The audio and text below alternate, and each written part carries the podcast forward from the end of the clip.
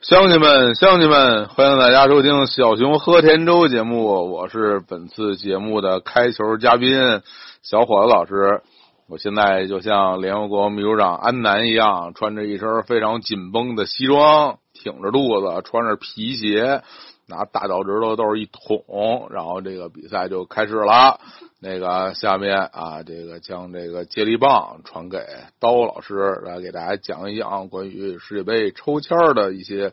有趣的知识和故事。哎，那个再见，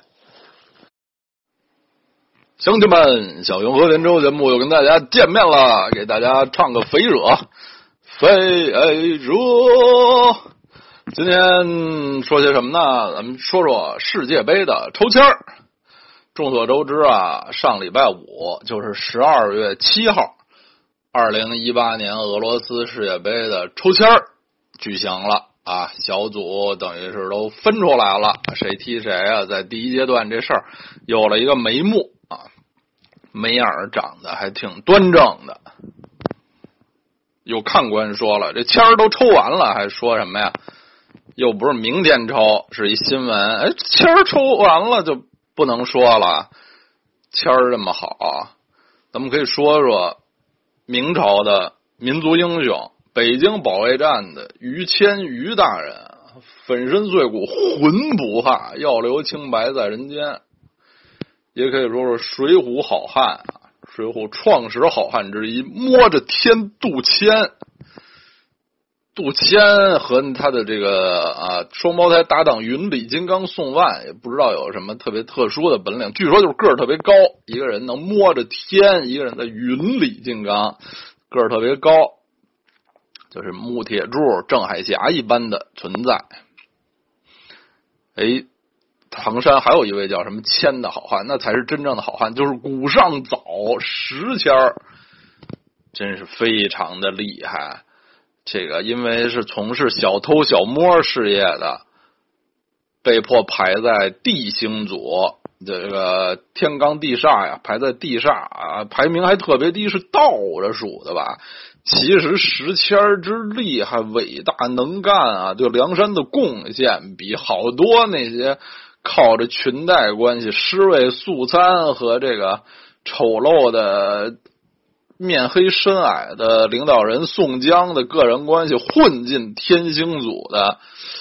天星音像啊，混进天星音像组的那些人相比，石谦的贡献啊要大多少倍？哎呀，但我们就今天就不说这几位谦儿哥了啊，还说一说世界杯抽签儿。这世界杯抽签儿是一个简称啊，全称应该是世界杯决赛阶段分组抽签儿。就是把已经打入世界杯决赛阶段的这三十二支球队呢，分成现在是分成八个组，每个组四支队啊，这样大家就明白了。明年世界杯我来跟谁踢呀？最直观的是跟谁踢，其实同样非常重要的是还有。在哪儿踢呀？这几场比赛分明分别在俄罗斯哪个城市踢啊？这俄罗斯大的像这个天一样，这么一国家。当然，这次世界杯啊，为了这后勤上的考虑，其实大部分的主办城市都在俄罗斯的欧洲部分，因为俄罗斯是一个横跨欧亚两洲的大国嘛，巨型国家，只有叶卡捷琳堡是在亚洲。但就算这样，也是一个推打的一国家了啊！各个队他得知道我跟谁踢，在哪儿踢，哪天踢，先后先踢谁，后踢谁，这都是非常重要的信息呀。这搞后勤的，足协呀什么的，就得联系住哪儿啊？呃，这个叫做大本营啊，啊，这食宿啊，什么这那的，交通啊，就够他们忙活的了。咱们作为看客啊，咱们不忙活这些，也不是要今天先澄清一下啊，也不是要分析说这八个小组，咱来分析每个组的形式什么怎么怎么样啊，或者说这个抽签这事儿公平不公平，里头有没有猫腻啊，都不分析。这次抽签最后的结果啊，我的第一印象就是四平八稳，因为没有出现事先大家想象会有的所谓的，之前几乎每届世界杯都会有一个的死亡之组，这次这八个组吧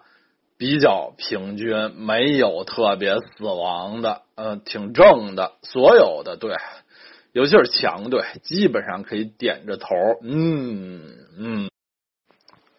所以咱们今天就不说抽签的结果了。明年真正啊，各个队每个小组，咱分析世界杯做大前瞻的时候再说啊，不必说抽签的结果了。鲁迅先生说的好啊，不必说碧绿的菜畦、光滑的石井栏、高大的皂荚树、紫红的桑葚。也不必说鸣蝉在树叶里长吟，肥胖的黄蜂伏在菜花上，清洁的叫天子忽然从草间直窜向云霄里去了啊！不必说了，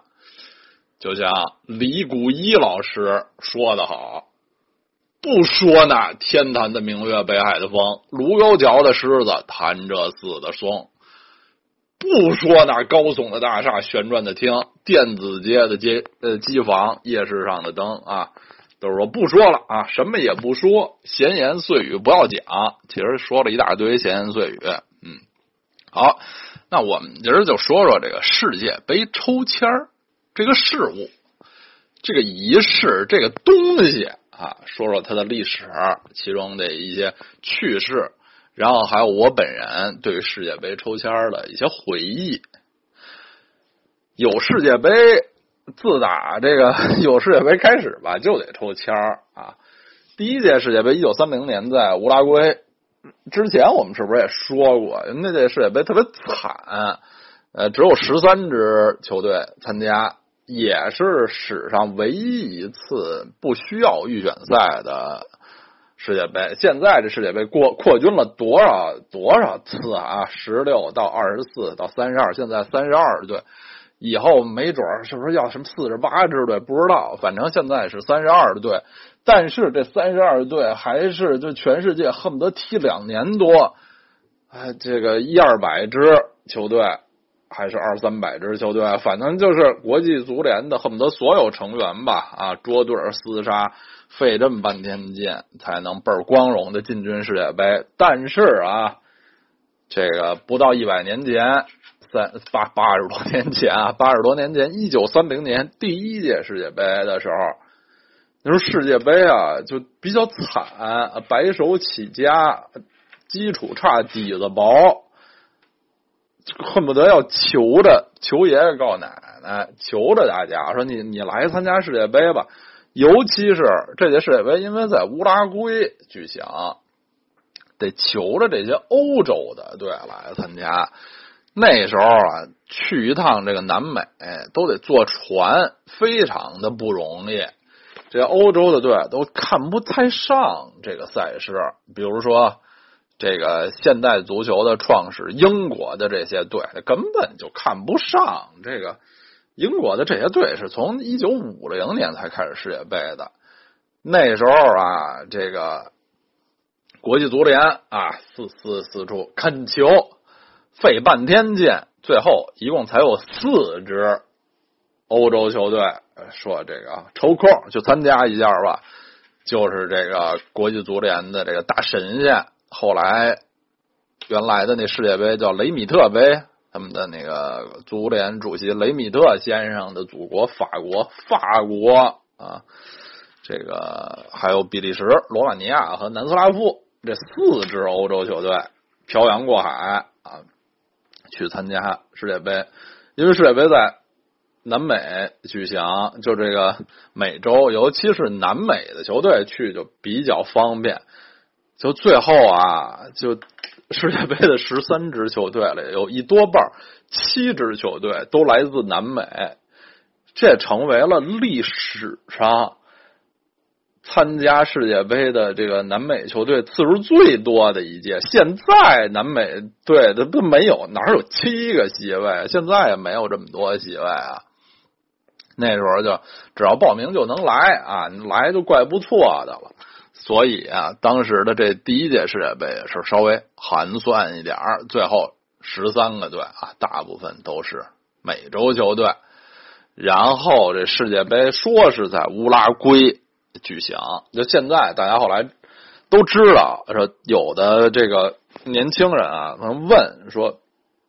为什么奥运会那么牛啊？一万个项目，吹拉弹唱啊，煎炒烹炸，刀枪剑戟，青草连拥的那么多个项目，是一个城市举办啊，北京就办了一奥运会。但是世界杯为什么都是以国家的这个名义形式来主办？俄罗斯办一世界杯，不可不是莫斯科办一世界杯啊？因为啊，这世界杯它需要大型的这个足球场，一个城市很难有那么多足球场，这个所以要多个城市一起主办。这第一届世界杯说是在乌拉圭举办，其实是在乌拉圭首都蒙德维利亚一个城市举办的。还好，当时乌拉圭是一世界足球强国，这足球的这个基础比较好，而且主主办世界杯嘛，也新盖了场地什么的，所以当初蒙德维利亚有几个体育场，三个。所以第一届世界杯其实一共只有三块场地，在。一个城市举办的啊，就比较比较寒酸啊，就是比较惨一点。下面我们终要说到抽签儿这事儿了。这抽签儿啊，更是 说下来都特别逗。第一届世界杯是一九三零年的七月十三号开幕的。这抽签仪式是哪天抽的呢？咱先这事儿啊，咱先按下不表。这个。呃，俄罗斯世界杯，明年世界杯大家都知道了啊，是这个明年六七月踢，然后抽签是在十二月一号抽的。最近无数届的世界杯啊，都是这么一个呃这个规矩，就是在举办年的前一年的十二月抽啊，早点抽，让大家都明白了，早做准备嘛。呃，这是从一九八六年世界杯，最近三十多年。一直是这个规矩。前一年十二月抽，之前啊有很多届世界杯，就是第要再晚一个月，第二年的一月来抽，因为世界杯总是在年中嘛，夏天来举行，所以这时间也足够了啊。就是怎么着得提前半年吧。但是大家能想到第一届世界杯抽签是什么时候抽的吗？七月十三号就开幕了，开赛开踢了。抽签是在七月十号举办的，所以就是大部分球队啊，到达乌拉圭到了这赛地的时候，根本不知道自己跟谁踢，那都稀里糊涂。这个主办方啊，也是有自己的苦衷，因为好多这个其他州的这个球队他还没来，没说定。来不来？而且再等等，万一会不会还有新的再来啊？最后各方面的综合因素考虑啊，就就拖到了这个七月十号才抽签抽签在什么地方抽？就在乌拉圭足协，乌拉圭足协办公室。大家这么一抽，真是为了抽签而抽签啊！现在这个世界杯的抽签仪式已经是一个大秀。啊，大家如果看了转播的话，有点文艺演出啊。这次俄罗斯的这个抽签更是规格特别高，普京总统普京出席讲话，然后请了若干位这个世界足坛的名宿，都是基本上都是曾经获得过世界冠军、世界杯冠军的。好多还是队长或者是重要球员、核心球员吧，来来抽抽签然后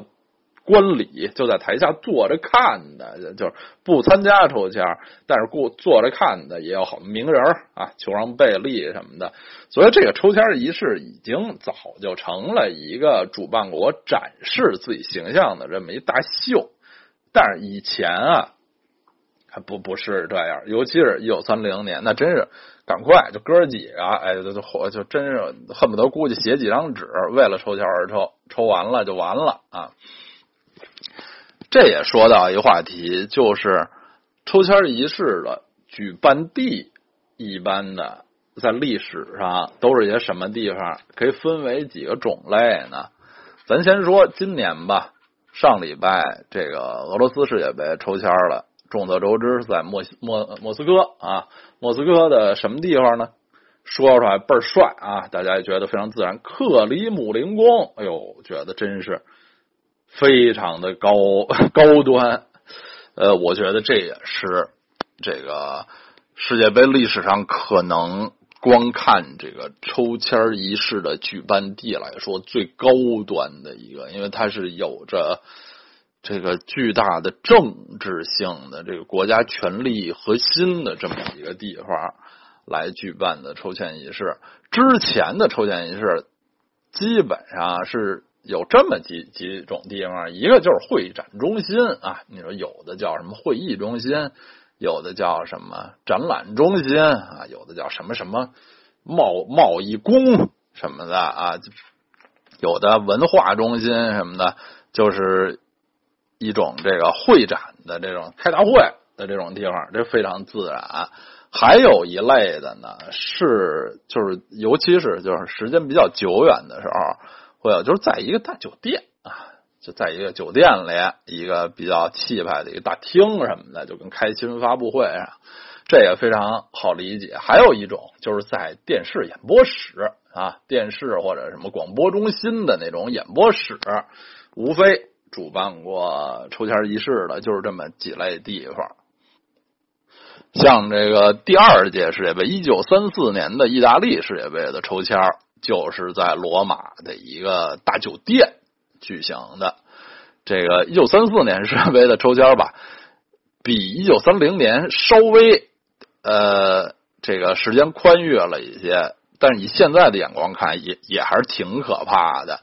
三四世界杯是五月二十七号开踢的，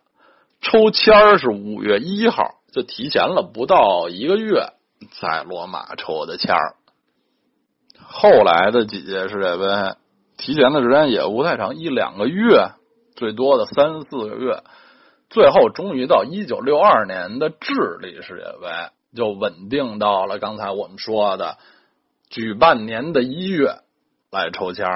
这样一直延续到了八六年世界杯，呃，就是八二年世界杯啊啊，都是这个一月抽签然后到八六年世界杯开始到现在都是前一年的十二月抽签了。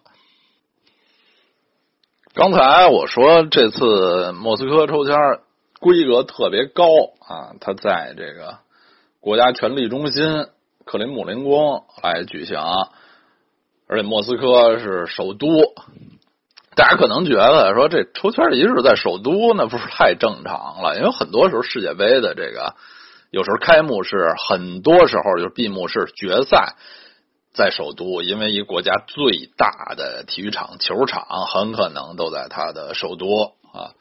但其实啊，世界杯抽签仪式在首都已经好久没有了，这种好久不在举办国的首都来举行了，已经小三十年了。在过去的六届世界杯。就是从一九九四年到二零一四年的这六届世界杯的抽签仪式呢，都不在举办国的首都。给大家数数啊，咱们从后往前说，上届巴西一四年世界杯在巴西的萨尔瓦多，就是巴西海岸巴伊亚州海岸的一个旅游胜地，也是一个古城。然后一零年南非世界杯啊，在开普敦。当然，要是较真抬杠啊，那个开普敦也是南非的首都之一。南非有仨首都，是世界上特别怪的一个一国家。但是，一般啊，就是如果说回答一个的话，说他那个首都是比勒陀利亚，比勒陀利亚是行政首都。这个开普敦是立法首都，还有一个司法首都布隆方丹啊。那个南非世界杯一零年之前，零六年德国世界杯的莱比锡，著名的会展之城莱比锡。德国办过两届世界杯啊，零六年和七四年这两届世界杯，它的抽签都没在呃首都。七四年是在法兰克福，这个欧洲金融中心，也是这个机场的巨大的这个转机的中心。然后零六年是等于那时候已经两德统一了，所以放在莱比锡，就是前东德啊，来感受一下世界杯的气氛。然后一二啊零二年啊，二零零二年的日韩世界杯是在韩国的釜山啊。这个著名的这个海港城市，而不是在它的首都呃首尔、汉城什么的。然后呃，九八年世界杯是在马赛，法国世界杯是在马赛，不是在巴黎。九八年世界杯的这个抽签啊，而且特别牛，它是这个历史上唯一第一次，也是唯一一次，在一个室外体育场。就是那个马赛队的那个维隆多姆体育场，观众关注我们那个“跟手结婚”公众号的，可以可以翻啊，恨不得两年前我有一篇公众号是，不是去年去年就是欧洲杯期间，去年一六年欧洲杯期间，我有一篇公众号推送，就是写有关这个体育场的一点一点信息的，因为我去过这个体育场。当时九八年世界杯的这个抽签啊，非常的与众不同啊。之后我们会细说，是在这么一室外体育场进行的。然后九四年美国世界杯抽签在拉斯维加斯赌城，拉斯维加斯这也创了一个记录。特特别逗的一件事，就是拉斯维加斯不是美国世界杯的主办城市。因为大家知道啊，这个世界杯虽然它有若干个城市一起主办，但也是因为是一特光荣的事儿，也是好多城市它在那个国内，它得争办啊，它得有特别好的这个球场设施什么的这些硬件设施、基础设施才行啊。拉斯维加斯并不是美国世界杯的主办城市。但是呢，因为是世界著名的这个赌城啊，娱乐业中心，所以抽签在那儿举行的啊。就这六届世界杯都不是在首都举行的，挺神的了吧？然后，一九九零年意大利世界杯的抽签是在罗马，这才是在国家首都举办的。这回莫斯科这个抽签在克里姆林宫这么一个很有这个国家权力核心政治意味的场地来抽签，也是以前非常少有的。以前唯一一次这个抽签在一个政治意味比较强的地方，是一九五零年的巴西世界杯，也就是因为二战啊暂停了十二年之久以后，世界杯重新开始那届。世界杯的抽签仪式，现在说起来非常奇怪，是在巴西外交部，是 在是在巴西外交部里抽的。这个他现在想起来是相当呃这个不可思议的这么这么一个事情，因为现在的这个大型体育赛事已经是一种就是和平、文化、娱乐这方面的事情了，已经让他尽量远离政治。哎，这个中场休息啊，请这我们的嘉宾张璐张指导给大家点评一下这个上半场这比赛的内容。这个太逗了，这个 这个你看这个曾家的帽子都掉了啊！这个泰比这一扑球，直接从胯下这黄油手，哈哈哈哈哈！这个哎，那个张张老师张玉德老师，您看这个怎么样？哎呀，我昨天跟满七尼一起吃了饭。这个隆巴多说：“这个满七尼比我帅。”满七尼说：“隆巴多比我帅。”隆巴多踢得好，这个是个光头，可能跑空气阻力比较小。哎，那个好，那我们就进入下半场比赛。嘿，感谢小伙子老师的中场秀啊，中场表演比这个比利林的中场战事还精彩呢。我手头啊有一份这个国际足联从瑞士苏黎世给我发来的传真啊，这个有关于一九七四年之后的世界杯抽签的一些一些花絮啊什么的一些，咱看一看他写了一些什么，咱们看看啊。说一九七四年世界杯的抽签在法兰克福，我们之前介绍在法兰克福。这抽签是谁来抽的呢？说是请的这个柏林的一个男童合唱团的小男孩儿小朋友纯真的手，你说这个大家怀疑这个成年人油油腻啊、肥胖、心怀鬼胎，但是天真无邪、有着天使般声音的男童合唱团的男童啊，纯真的手抽出来的应该比较公平。结果就是这个男童纯真的手抽出了那届世界杯抽签的一大新闻，就是当时东西德是分开的，把东西德抽一个组了，在西德办的世界杯，哎，之后啊，在世界杯，其实，在那场比赛，东德还赢了西德，当然对那个小组出线已经没没有影响了啊。无关痛痒的一场比赛，而西德最后虽然输了这么场球，还得了七四年世界杯的冠军，那就是后话了。一九七八年世界杯的抽签啊，在安宁布宜诺斯艾利斯，说那届世界杯抽签值得一提的有这么一件事儿，就当时世界杯是十六支参赛队，十六支队就分四个组呗。大家以为就是有四个种子队吧？结果七八年世界杯说有五支种子队，阿根廷东道主啊，意大利、德国、巴西、荷兰都是种子队。这个也不知道这个四个种子队。呃，这个四个小组五个种子队，这是当时是一种怎么复杂的算法？反正最后是把这个本来想的种子队意大利和阿根廷就分分到一组去了。这是那届抽签的一件奇闻。一九八二年世界杯来到西班牙，在马德里抽签。这届世界杯，这个西班牙人民啊，当时当时啊，这个玩了一个一个花活。说这个以前不都是人抽吗？啊，人抽总显得那个有些人为的干扰因素什么的。这次咱让机器抽啊，银色紧身衣的未来时代了，所以说是弄了一些这种，就跟咱们现在那个电视上彩票，就一些彩球，在一个滚筒里头叽里咕噜那么那么滚的那么一个东西，在一九八二年，这不还是很了不起的。呃，高科技嘛，就弄了这么一东西，说让这个机器抽，结果呀就现眼了。其中一个这滚筒当时坏了，好像就转转不动了。哎，就当时的这个呃抽签仪式，大家搞搞得很尴尬，很狼狈啊。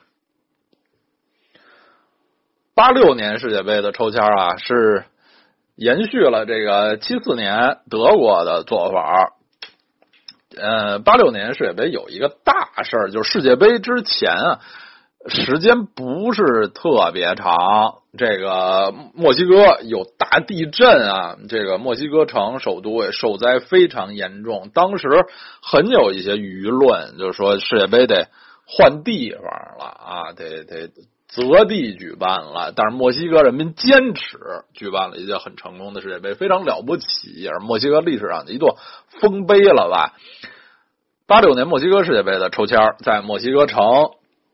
这个特莱维萨电视台的演播室进行的。一说特莱维萨电视台，年轻的朋友们可能不在不太熟啊，有一点岁数的人们一听这个电视台的名，估计都颤抖了。我国曾在八十年代末引进一些特莱维萨电视台的墨西哥电视剧，比如《坎坷》《变卡》。一说这这些电视剧的名，大家都应该颤抖。共同特点是特别沉闷、特别没劲，而且宇宙一样的长，都有恨不得三百集。就这电视上永远就那儿坎坷，哎呀，一看坎坷，赶赶紧换台。但是在墨西哥就非常受欢迎啊，特莱维萨电视台的演播室，他们呢也是刚才说延续那个七四年世界杯的，由纯真的孩童来抽签他们找了三个小男孩不过应该谴责这个国家啊！为什么这个这个足球世界杯是这个男子足球赛，就都只让一些男孩来抽，让女孩多么纯真，女孩抽多好啊！就反正墨西哥当时是找三个小男孩啊，所有的签都是这这仨小孩抽的。然后就说到了我印象最深的抽签之一啊，或者是第一个，在我的幼小的这个心灵中留下印象的抽签仪式，就是一九九零年意大利世界杯的抽签仪式，在罗马，这也是当代这种世界杯抽签仪式大秀的这个始作俑者，第一次。意大利人啊，比较浪漫，名人也多啊。他们搞的就特别会搞。他们请来抽签的人呢，有什么男高音歌唱家帕瓦罗蒂啊，这个银幕传奇索菲亚罗兰老姐姐，呃，然后世界各国的一些那个著名球星也有。这可是世界杯历史啊第一次就请这种。足球界之外的这个名人，等于是明星来进行抽签这当时这种，当时还没有什么跨界这种特别土的词儿，大家一看觉得多么新鲜！哎呦，索菲亚罗兰老姐姐好久没见，哎呀，还是这么漂亮啊！帕瓦罗蒂大胖子什么，哎，真开心！大家看看，觉得特特别高兴。然后在这个开这个抽签仪式上，也进行了文艺演出。也是那时候，我也是和广大群众一样，第一次听到了世界杯的主题曲《意大利之夏》啊，由吉安娜·南尼尼和埃杜阿多·本纳托合唱的这首宇宙一样的歌曲啊，呃，太美好了。从那之后呢，这个世界杯抽签就都有了这种微型的文艺晚会，以及主办方。展示自己请来的抽签嘉宾不一定是足球或者体育界人士，这些传统都是意大利人开拓的啊！意大利万岁啊！意大利万岁！国际足联给我的这份传真上，九四年世界杯的抽签只说一些演艺界和体育界的明星这个出席了抽签仪式，这些明星是谁没说。我也不记得了，真是这个记忆力直追小伙子老师啊！好，那我们下面就把九八年隔过去，因为我们将会在本期节目的最后环节深情回忆九八年世界杯的抽签。咱先说二零零二年啊，二零零二世世界杯在这个韩国的海滨城市釜山进行这个抽签仪式，同样。这这个资料上没有写什么抽签仪式具体的这个参与明星什么的，只是强调那届抽出了这个世界杯历史上最著名的死亡之组之一，就是阿根廷、英格兰、尼日利亚和瑞典的这个著名的超死亡大死亡之组。零六年德国世界杯抽签仪式在莱比锡。出席的明星有什么？德国名模海蒂·克鲁姆，呃，抽签嘉宾有贝利、马特乌斯、喀麦隆的米拉大叔，这荷兰的克鲁伊夫等等，啊，也是一次这种比较标准的当代的抽签仪式。一零年南非世界杯抽签在南非开普敦抽签仪式的。女主持人是南非的大影星、大美女查丽斯·塞隆，然后参与抽签的这些嘉宾呢，呃，都是一些黑非洲的这个体育名人，其中啊最著名的有这埃塞俄比亚的这个长跑啊传奇盖布雷·希拉西，然后是南非的很多这个像什么板球啊、棒球之类的，就是南非自己的一些。其实大部分是其他项目的体育明星参加的抽签巴西世界杯抽签的印象特别深的就是他们当时那女主持人叫费尔南达利马，几个大姐倍儿漂亮，特别美。呃，那届的抽签和这届就比较像了，记得也是出来了一堆世界杯传奇，就有卡福、卡纳瓦罗什么的，上次就有。和这次不一样的有什么？齐达内，呃，西班牙的耶罗，阿根廷的肯佩斯什么之类的。好，又说了会儿流水账。嗯，到本期节目的最后一个环节，就是我印象中最深刻、最美好的这个一九九八年法国世界杯的抽签仪式。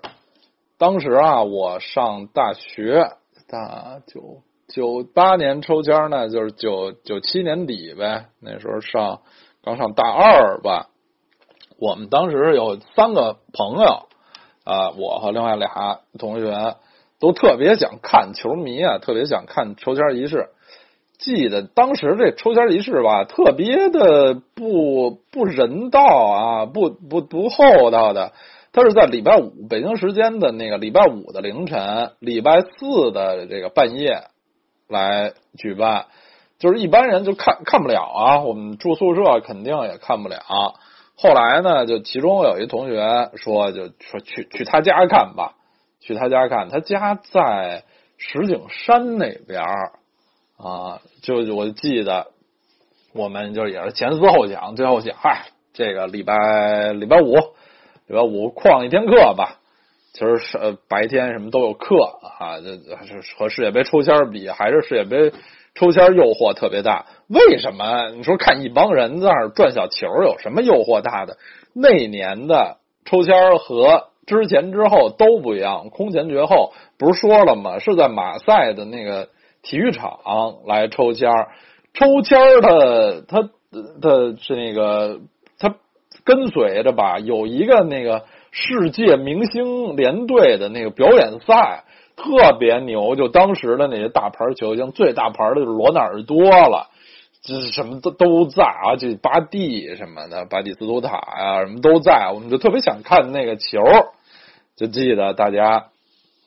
那时候也十二月挺冷的啊，礼拜四晚上就仨人就一块儿去，那同学家正好是怎么父母出差了还是什么的就没人啊，我们就仨人就去，我前一天晚上还去商场，当时还是什么百货商场之类的，自己买点吃的，买点。肠啊，什么豆制品啊，什么熟食啊，觉得倍儿倍儿美，倍儿香。然后晚上就一块儿在他们家的那个电视前就等着看这个。哎呀，看抽签的时候，就大家拿一纸抽出一一一支队来，就在那儿写啊，最后把几个小组都拼的都齐全了，然后看。那个表演赛也是就记得特别精彩，进了特多球，罗纳尔多也是状态倍儿好，这盘过门将什么的啊，观众大呼过瘾，觉得真是太爽了啊！第二天睡到很很晚，好像醒了，还在他们家接着玩游戏，玩当时的那个 FIFA 足球经理，FIFA Soccer Manager，到现在我都觉得那是这个游戏性最好最好最。开天辟地的一个足球经理游戏，好像玩到下午啊，大家才撤，各回各家。记得走的时候，外面已经开始下小雪了，可能是那年北京的第一场雪吧。这些画面都非常清晰的，还留在脑海里，是大学期间非常美好的回忆。也希望以后的这个水杯抽签仪式啊，能。尽量的再多一些这个娱乐元素吧，弄得再热闹一一些，好玩一些。这抽签的嘉宾不一定非都要是这个足坛传奇，这个各国的，尤其是这个东道主国的一些一些怪人、一些名人、逗人，这嘻嘻哈哈的弄弄出来这个挺挺大的这么一台一台秀，也多介绍一下本国的这个赛场城市。啊，风土人情什么的，多好玩啊！在节目的最最后啊，想来澄清一个概念，就是这次俄罗斯世界杯抽签的这个克里姆林宫，呃，当时我记得我看转播的时候，因为同时在网上嘛，也有别的朋友一块儿在看，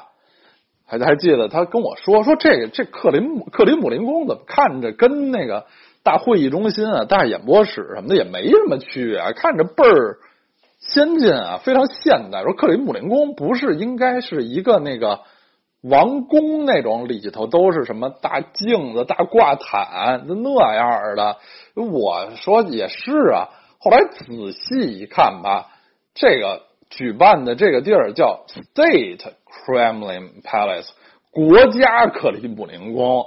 这别看多了这么一个大家觉得没啥没啥用的这么一个字儿，其实倍儿有用。这个克里姆林宫啊，是莫斯科